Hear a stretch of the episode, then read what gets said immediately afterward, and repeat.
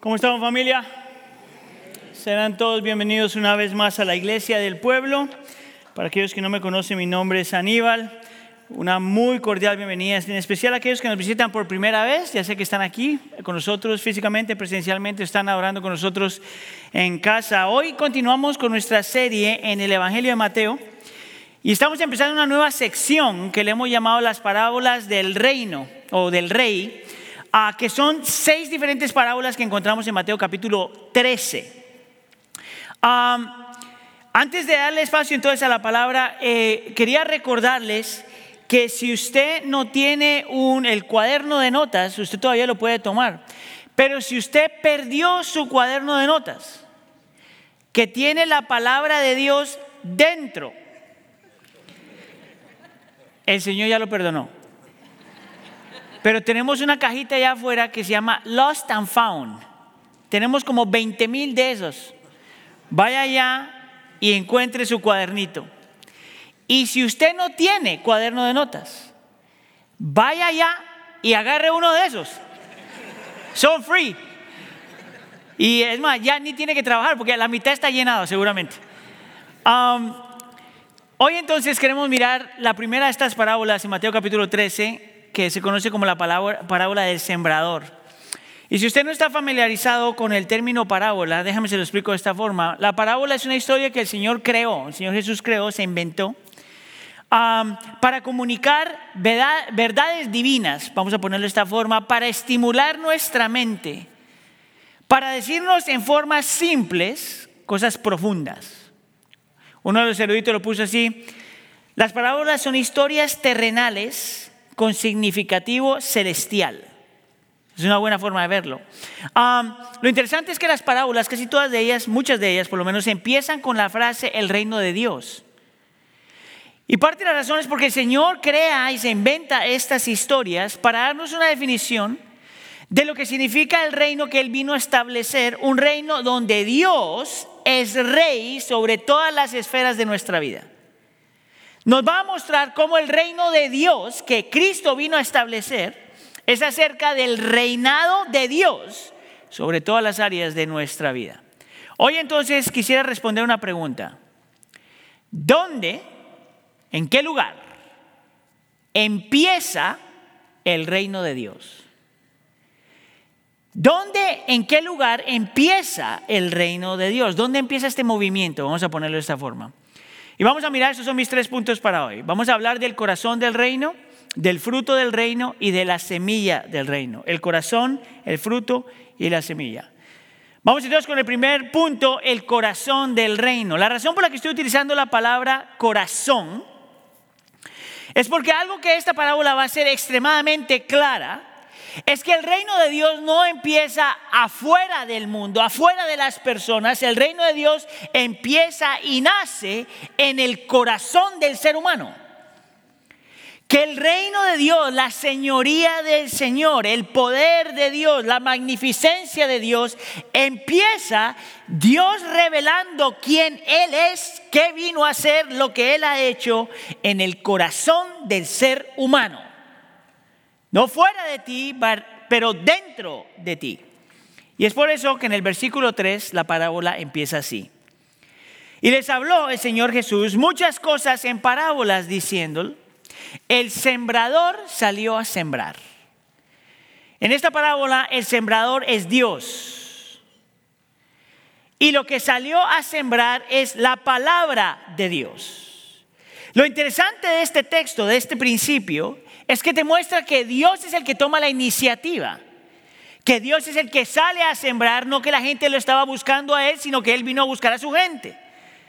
Que el que estaba interesado en la transformación del corazón no era la gente de por sí, no somos nosotros de por sí, pero Dios es el que inicia todo, lo, todo, todo el movimiento. Y te dice que el lugar donde esto pasa, donde el sembrador siembra su semilla es precisamente en el corazón del hombre. Es por eso que el versículo 19 dice que fue sembrado en su corazón. Y la imagen que utiliza ahí como una metáfora es la tierra.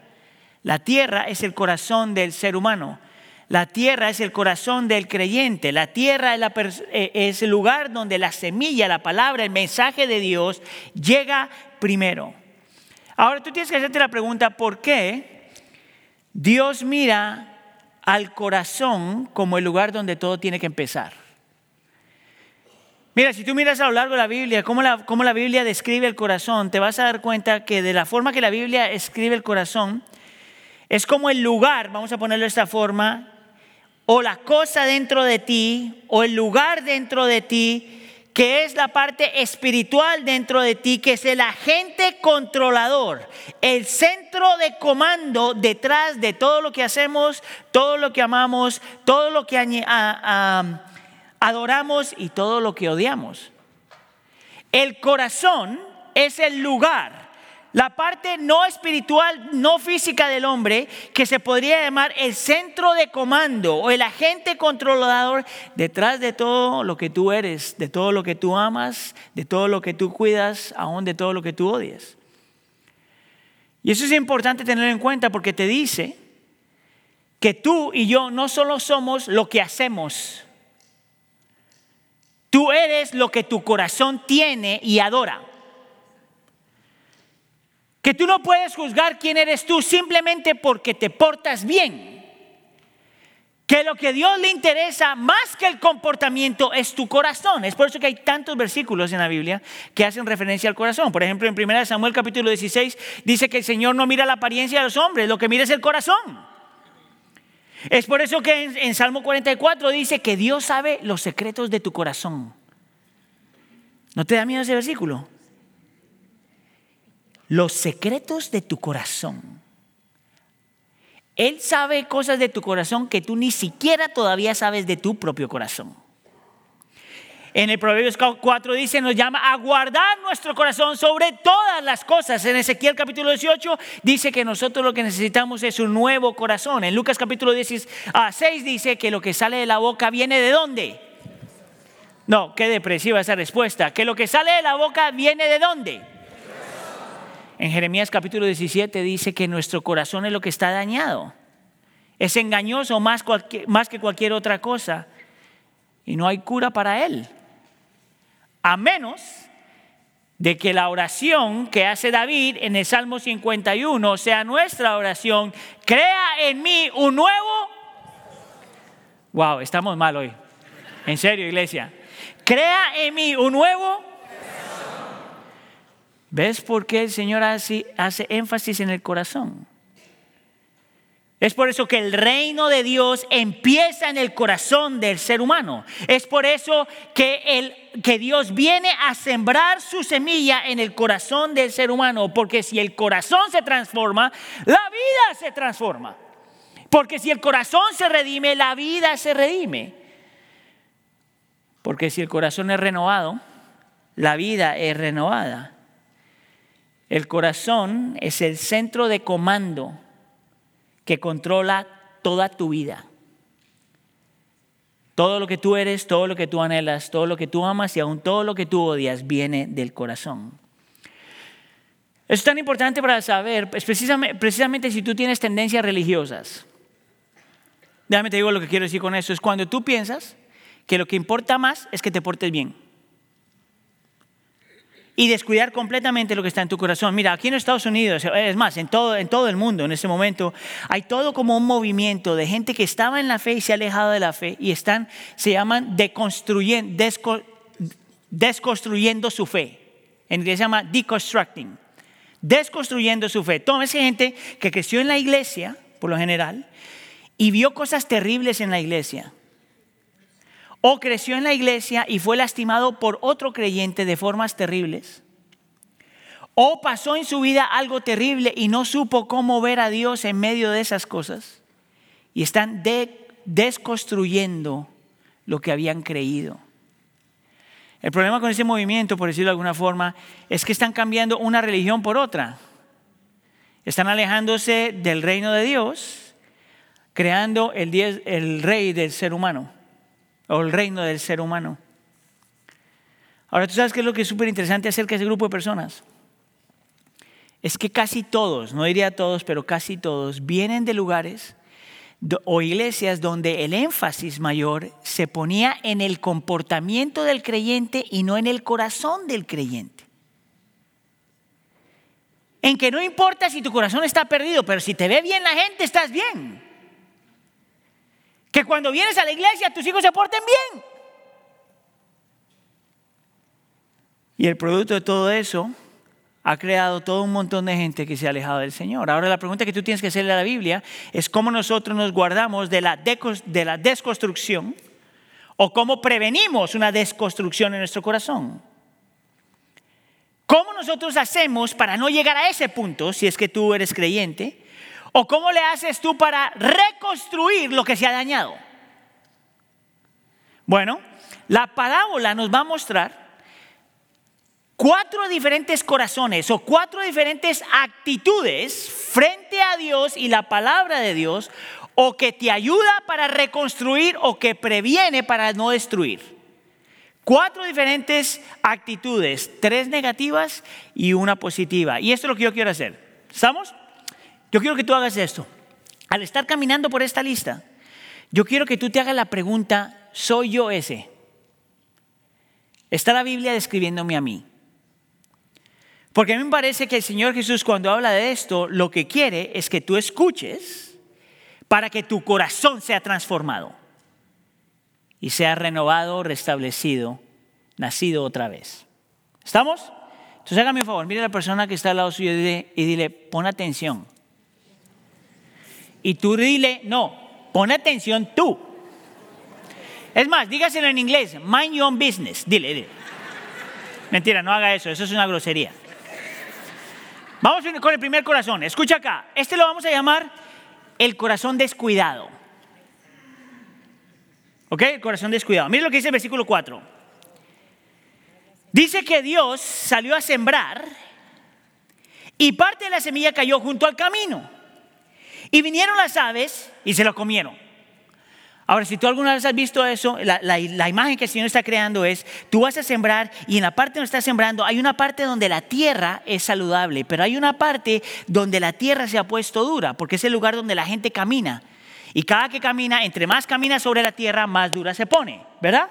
Y entre más dura se pone, entonces más es difícil que la semilla llegue a la tierra y germine en la tierra. Y entre más duro es, la tierra y menos la tierra y menos la semilla germine, más fácil es que una palomita venga, coja su lunch y se vaya. Eso es lo que está diciendo el Señor Jesús. Y dice que hay corazones que se vuelven así de duros y no pueden, y la, y la actitud del corazón frente a la palabra de Dios es de un corazón duro. Ahora la pregunta que tú tienes que hacerle a la parábola es, ¿cómo alguien se vuelve un corazón duro o con un corazón duro? Y el Señor Jesús responde en el versículo 19. Dice que esta persona es todo el que oye la palabra del reino y no la entiende, el maligno viene y arrebata lo que fue sembrado en su corazón. Escucha acá. Dice lo que lo que hace la diferencia con una persona cuando vamos a decir da fruto o nada fruto, tiene que ver si tú, por ejemplo, escuchas lo que Dios dice y la actitud es como, eh, no me importa. No te interesa realmente entender lo que el Señor dice. No te interesa realmente indagar qué es lo que la escritura, Dios en su palabra revela acerca de Él. Es más bien como, eh, no me importa. Mire, déjenme le voy a poner un ejemplo para ver si es verdad. Yo imagino que algunos de ustedes alguna vez han tenido una conversación con alguien en que tú estás teniendo una conversación seria y te das cuenta que la persona no te está escuchando. O que no le importa lo que le estás diciendo. ¿Cuántos de les ha pasado eso? Estás teniendo una conversación con una persona y la persona está como, ajá, ajá. ¿Tú sabes cuando yo pasaba eso todos los días? Cuando era maestro. Yo enseñaba sexto grado. Y yo me paraba enfrente de 35 muchachos y mire, les daba mi corazón y esos muchachos... Y eran como las 12 del día. Escucha acá. Cuando yo me hice pastor, yo pensé que eso iba a cambiar. ¿De qué se ríen? Esto es lo que usted me está haciendo ahorita, en este momento. Algunos de ustedes están... Escuche, algunos de ustedes están así, mire. ¿Cuál es la diferencia? Exacto. La diferencia es que son un montón más. Pero mira lo que hace la diferencia. Cuando tú escuchas lo que Dios dice, porque revela quién Dios es. Pero un corazón descuidado no le interesa. Por lo tanto, el corazón se endurece y eso es lo que tú vives. ¿Es como si es peligroso? La segunda actitud es lo que vamos a llamar el corazón superficial. El versículo 5 dice que otra parte de las semillas cayó en pedregales donde no tenían mucha tierra. Enseguida brotó porque no tenían profundidad de tierra. Y el Señor entonces ahora crea esta imagen donde el sembrador está tirando la semilla y superficialmente parece como que hubiera suficiente espacio para que la semilla pudiera germinar y la raíz crecer. Pero que justo debajo de la semilla hay un montón de pedregales que no permiten que la semilla crezca. ¿Está conmigo? Ahora la pregunta es, lo, que el texto dice es que no hay profundidad, que todo se mantiene superficial. La pregunta entonces que nosotros tenemos que hacerle al texto es, ¿qué significa eso? Versículo 20. Este es el que oye la palabra y enseguida la recibe con gusto. Versículo 21. Pero no tienen raíz profunda en sí mismo, en sí mismo que solo es temporal. Y cuando por causa de la palabra viene la aflicción o la persecución, enseguida se apartan de ella. Miren, déjame se lo explico súper simple. Esta es una persona, a lo mejor hay uno o dos aquí, que escucha la palabra y vamos a decir, y escucha que Aníbal levantó la voz y ¡Ah! Esta es la persona que viene a la iglesia y que cuando nomás le toca la guitarra, ¡ring! ¡ay, Dios mío! El problema es que es una emoción superficial, porque ni siquiera sabes de qué estás emocionado. Escuche, y el texto te dice que las personas que han aceptado quien Dios es y lo que su palabra dice, experimentan tribulación y persecución por causa de la palabra. Es el grupo de personas que creen diferente y viven diferente y por eso experimentan persecución y tribulación. Y si la persona tiene una relación superficial, entre comillas, emocional con el Señor, así como tan rápido te emocionaste, así tan rápido te apartas de Él. Escuché aquí Iglesia Latina. Yo no tengo ningún problema con las emociones, yo creo que usted se ha dado cuenta. Yo creo que las emociones es un regalo del Señor. Te permite disfrutar muchas cosas. Te permite disfrutar la presencia del Señor. El ser emocional es parte de nuestra humanidad. El restringir tus emociones te deshumaniza. Pero las emociones son importantes. Es por eso que yo tengo un problema cuando alguien me dice, yo no soy emocional. Mira, ¿sabes quién me ha dicho eso por lo general? Los varones. Pero el mismo varón que me dice, yo no soy emocional, cuando está hablando del trabajo, cuando está viendo un partido de fútbol, dime que hay lógico es gritarle a la televisión. Cuando está hablando de herramientas, ¿qué se me hace que si eres emocional? Entonces, si el problema no son las emociones, ¿cuál es el problema? El problema es qué es lo que te lleva a esas emociones. El problema es cuando tú te emocionas simplemente porque te emocionas. El problema es cuando las emociones controlan tu vida simplemente porque las controlan. Pero para el creyente, la respuesta emocional fluye de tu entendimiento de quién Dios es, de lo que Dios ha hecho y lo que Dios puede hacer. Las emociones del creyente tienen un fundamento trascendental.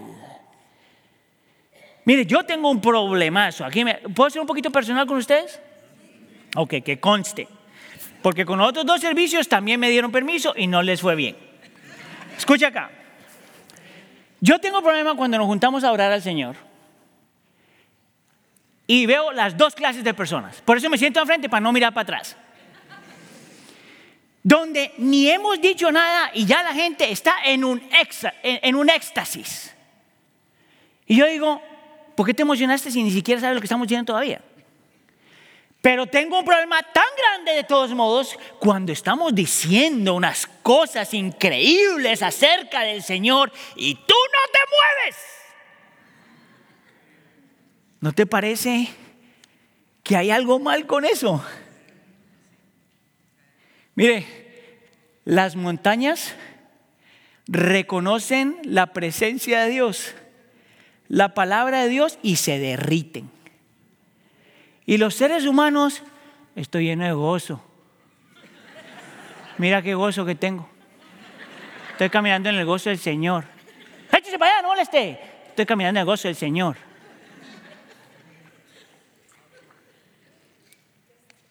Eso es una relación superficial con el Señor y su palabra. Y si eso es verdad, entonces tu corazón es afectado por eso. Y si tu corazón es afectado por eso, eso afecta a toda tu vida. La superficialidad no es saludable para tu corazón. ¿Qué es lo que te emociona? Actitud número tres. El corazón dividido. O como dice Alejandro Sanz, el corazón partido. Eso no lo puede decir en los primeros dos servicios porque esa gente no sabe hablar español. Versículo 7. Otra parte cayó entre espinos y los espinos crecieron y la ahogaron. Y una vez más el Señor entonces utiliza esta metáfora y muestra que la semilla cae en un lugar, pero que en el lugar donde cae hay espinos. Y los espinos son tantos que ahogan la palabra, ahogan la semilla, que los espinos le están robando lo que la semilla necesita para poder vivir. Que los espinos le quitan lo que la semilla necesita para poder producir. La pregunta es, ¿cuáles son los espinos? Que no permite que la palabra dé vida. Y aquí se pone súper personal la conversación para aquellos que todavía estamos convencidos del sueño americano. Versículo 22. Este es el que oye la palabra, pero las preocupaciones del mundo y el engaño de las riquezas ahogan la palabra y la, la dejan sin fruto. Nota lo que dice iglesia que lo que permite que la palabra no cobre vida, que lo que transforme tu vida son dos cosas, las preocupaciones de este mundo y el engaño de las riquezas. Que lo que permite que no crezcas y disfrutes a tu Señor y vivas para tu Señor es precisamente esas dos cosas. Note que el Señor Jesús dice que hay, algo malo que tú tengas cosas en la vida. El Señor no dice eso. El Señor no dice que hay algo malo que tengas dinero. Ten tu dinero, trabaja por tu dinero, cómprate tus cosas. Ese no es el problema. El problema, el Señor dice, es cuando estás demasiado preocupado por esas cosas y estás siendo engañado por, una, una ilusión de que las riquezas es lo que tú necesitas. Escucha acá, iglesia. Hay una razón por qué el Señor Jesús dijo que nadie puede tener dos señores. Porque vas a amar uno y despreciar al otro. Que tú no puedes amar al mundo y lo que el mundo te da, el dinero y lo que el dinero te da, con la misma intensidad y magnitud que amas al Señor. O amas uno o amas al otro. Escucha acá.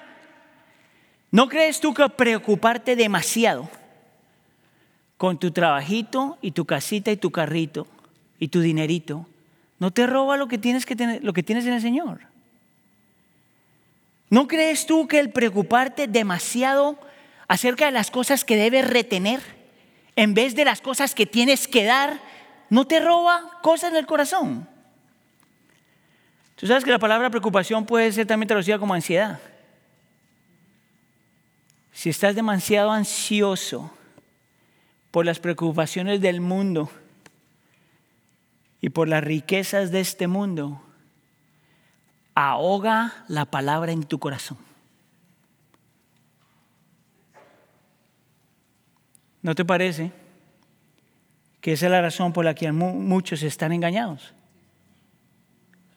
Miren, todos acá, incluyendo el predicador, ha habido momentos donde nosotros hemos caído en el engaño, de pensar que si tenemos mucho, y tenemos dinero y lo que el dinero da, ahí vamos a encontrar la satisfacción verdadera, la seguridad verdadera, el significado verdadero y la felicidad verdadera. ¿Tú sabes lo vulnerable que tú eres con eso? Porque hoy tienes y mañana no tienes nada. ¿Y qué pasó con tu seguridad, tu ah, satisfacción, tu significado y tu felicidad? Dime tú si mucho pueblo inmigrante no se ha comido ese cuento. El engaño de las riquezas no te puede dar lo que solo Dios te puede dar. Mira, hay una cosa que yo utilizo constantemente en la iglesia y lo voy a utilizar hasta que el Señor regrese. O me muera yo primero, una de dos. Nosotros las preocupaciones del mundo y el amor a las riquezas los hemos hecho, los hemos convertido en salvadores funcionales. Cosas que pensamos que si tenemos, estamos bien. ¿Sabes qué es lo más irónico de la vida? Es que cuando tú estés a punto de morirte, nadie va a pensar, yo debería, yo debería haber comprado una casa más grande. Nadie va a decir, men, yo nunca fui a Florida. Nadie va a decir, oh, necesitaba otro carrito mejor. ¿Tú sabes lo que le vas a pedir al Señor? Que tenga misericordia de ti para que te des cinco minutos más con tu familia. Cinco minutos más con la gente que tú amas. Cinco minutos más para poder arreglar las relaciones que has roto. Cinco minutos más para poder disfrutar la vida.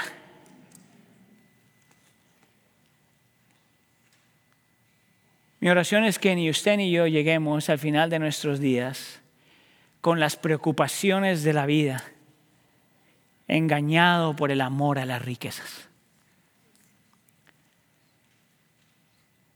Yo prefiero que usted se quede pobre con el Señor que con mucho y sin Él. Dale gloria al Señor.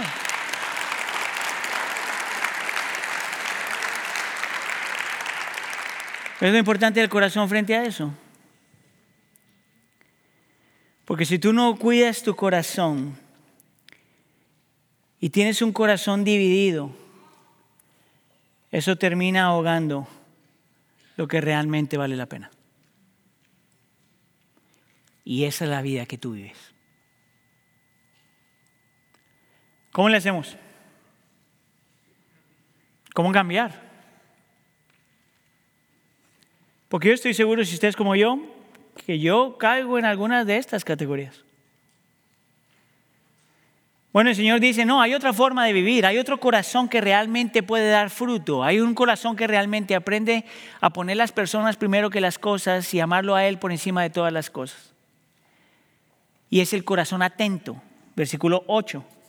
Y otra parte cayó en tierra buena y dio fruto, algunas semillas a ciento por uno, otras setenta y otras a treinta. Y te dice que lo que hace la diferencia es un corazón que realmente está atento a Dios y su palabra. Punto número dos, el fruto del reino. Nota que una vez más, la tierra es tu corazón. Y que lo que hace la diferencia es cuando tú tienes una buena tierra o una tierra buena. La pregunta entonces es, ¿qué significa eso? Si el corazón es el agente que controla toda la vida, ¿qué significa entonces tener un buen corazón frente a Dios y su palabra? Mira lo que dice el versículo 23. Pero aquel en quien se sembró la semilla en tierra buena, este es el que oye la palabra y la entiende. Ahora escucha aquí porque necesito que piense un ratito conmigo. Si tú tomas eso simplemente en una forma superficial, tú dices, ah, bueno, pues escuchar y entender, ya esto es simple. Aquí es donde estudiar la palabra un poquito más profundo es importante. La palabra oír o escuchar. En el original tiene como dos diferentes traducciones. Una es realmente poner atención. No es, no es escuchar, escuchar casualmente, pero poner atención. Pero la misma palabra se puede traducir como obedecer. En otras palabras, es una persona que frente a Dios y su palabra pone atención porque quiere que su voluntad ah, cambie tu voluntad. Es una persona que pone atención para que el Señor forje tu corazón y tu voluntad se rinda a su voluntad. Obediencia.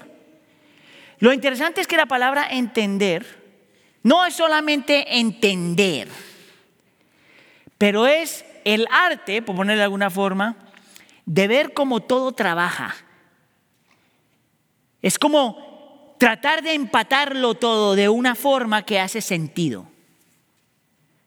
Y si tú pones los dos conceptos juntos, esto es lo que el Señor dice acerca de un buen corazón o un corazón atento. Somos aquellos que realmente escuchamos lo que Dios dice y meditamos en lo que Dios dice e indagamos en lo que Dios dice y, repasamos lo que Dios dice de tal forma que pasa de tu cabeza a tu corazón hasta que tu corazón no solamente lo entienda, pero lo sienta. Y no solamente lo entienda, lo sienta, pero lo anhele. Y no solamente lo entienda, lo sienta y lo anhele, pero que afecte tu voluntad. Eso es lo que yo quiero que tú veas. La Biblia te llama a hacer todo esto al mismo tiempo. No te llama solo a sentir la palabra divorciada de la mente y divorciada de la voluntad. No te llama simplemente a obedecer divorciada de la mente y voluntad de los sentimientos, las emociones, los afectos. Te llama a hacer esto todo el tiempo. Esto es súper interesante. Y el texto dice que la gente que toma esa actitud frente a Dios y su palabra, versículo 23, no solamente oye la palabra y entiende la palabra, sino que da fruto y produce uno a ciento, otro a setenta y a otro a treinta por uno. Mira lo que te dice. Todos aquellos que toman esa actitud frente a Dios y su palabra producen. Producen de diferente forma, en diferentes tiempos, pero producen. Ahora escúcheme aquí, iglesia, porque el hacer eso requiere que usted y su familia sean contracultura.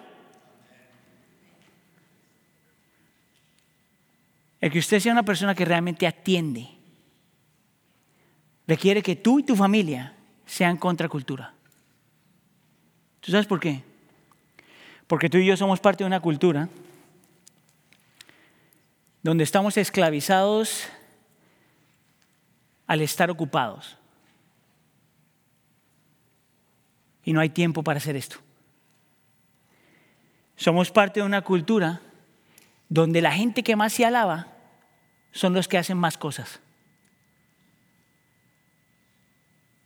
Dime tú cómo tú puedes pelear por esto. Tú y yo somos parte de una cultura. Escucha acá. Somos parte de la cultura del drive-thru. Somos parte de la cultura del microondas. Somos parte de la cultura del Internet rápido. Somos parte de la cultura de una gratificación instantánea. Somos parte de la cultura de muchos sonidos y ruido. Somos parte de la cultura que puedes hacer más de dos cosas al mismo tiempo. En inglés se llama multitasking. Somos parte de una cultura que entre más rápido tú vayas y menos pienses, es mejor. Y lo que la Biblia te llama a hacer es a parar, a cultivar, a poner atención, a atender, para que pase de tu mente a tu corazón y afecte tu voluntad. Escucha acá. O tú vives contra cultura o la cultura te arrastra. O tu corazón se vuelve un corazón que cultiva esto. O tu corazón se ahoga. O haces esto, o vas a estar buscando experiencias emocionales que transformen tu corazón y nada va a pasar. ¿Ves por qué el Señor Jesús hace tanto énfasis en esto? Déjame te hago una pregunta. ¿Cómo alguien, ¿Cómo alguien cambia eso? Es más, ¿cómo le hacemos para tan solo querer cambiar? Mire, lo que yo estoy pidiendo que la Biblia nos pide es algo difícil. ¿De dónde viene el poder para querer cambiar? ¿Qué es lo que tienes que ver y abrazar y entender y escuchar para poder cambiar? Punto número tres, la semilla del reino. No sé si tú notaste que en esta parábola hay la organización de la parábola es bien interesante. Porque de los versículos 1 al 9, el Señor Jesús hace la introducción a la, a la parábola. ¿Viste eso? Y luego de los versículos 10 al 15, el Señor para la parábola y trae una profecía que el profeta Isaías hizo acerca de él. Como si fuera un comercial. Y luego en los versículos 16 al 23 vuelve otra vez a la parábola. La pregunta es ¿por qué? Escuche, porque el Señor Jesús quería que viéramos algo.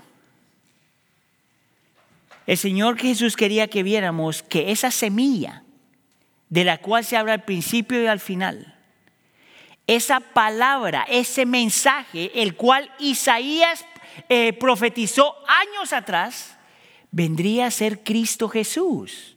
Es por eso que en el versículo 14 dice, y en ellos se cumple la profecía de Isaías, versículo 15, para que entendieran con el corazón y se convirtieran y yo los sanaría. Es por eso que Juan capítulo 1 dice que Cristo, la semilla, es la palabra de Dios. Que de la única forma que tú quieres abrazar a Dios y todo lo demás que Dios dice acerca de Él y lo que quiere hacer y lo que puede hacer es cuando empiezas abrazando la verdadera palabra, la suprema palabra, Cristo Jesús. Que si tú quieres ver a Dios, si tú quieres entender realmente quién Dios es, tienes que mirar a su Hijo. Lo que dijo, cómo vivió, lo que no hizo, cómo amó. Escuche, pero no solamente que veas a Cristo en su vida, pero que veas a Cristo en su muerte. ¿Tú sabes por qué? Juan capítulo 12 utiliza esta misma imagen. Y está hablando de Cristo Jesús como crucificado. Escuche, y dice que de la única forma que la semilla puede dar vida es cuando la semilla entra a la tierra y muere primero. ¿Sabes qué quiere decir eso? Que la motivación, la inspiración y el poder para querer amar a Dios y amar su palabra, primero empieza en tú reconociendo que tú eras el que había, tenía una relación con el Señor casual. Que tú y yo éramos los que teníamos eh, una relación con el Señor superficial que tú y yo hemos tenido un corazón dividido, que tú y yo hemos tenido un corazón duro que tú y yo hemos nos hemos distraído buscando lo que el mundo busca. Que tú y yo hemos permitido que otras cosas tomen el lugar de Cristo. Y que Cristo en su amor, sabiendo que estábamos eso, vino, se encarnó, vino a la tierra, murió para que tú y yo fuéramos amados, recibidos, perdonados, justificados, santificados, adoptados, amados por la eternidad.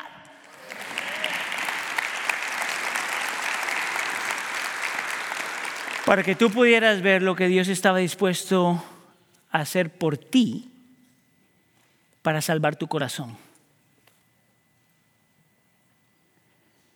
Déjame te una pregunta. Si ese es el Dios que nosotros tenemos, ¿cómo no conocerlo más? ¿Cómo no escucharlo? ¿Cómo no someter nuestra vida? ¿Cómo no poner atención?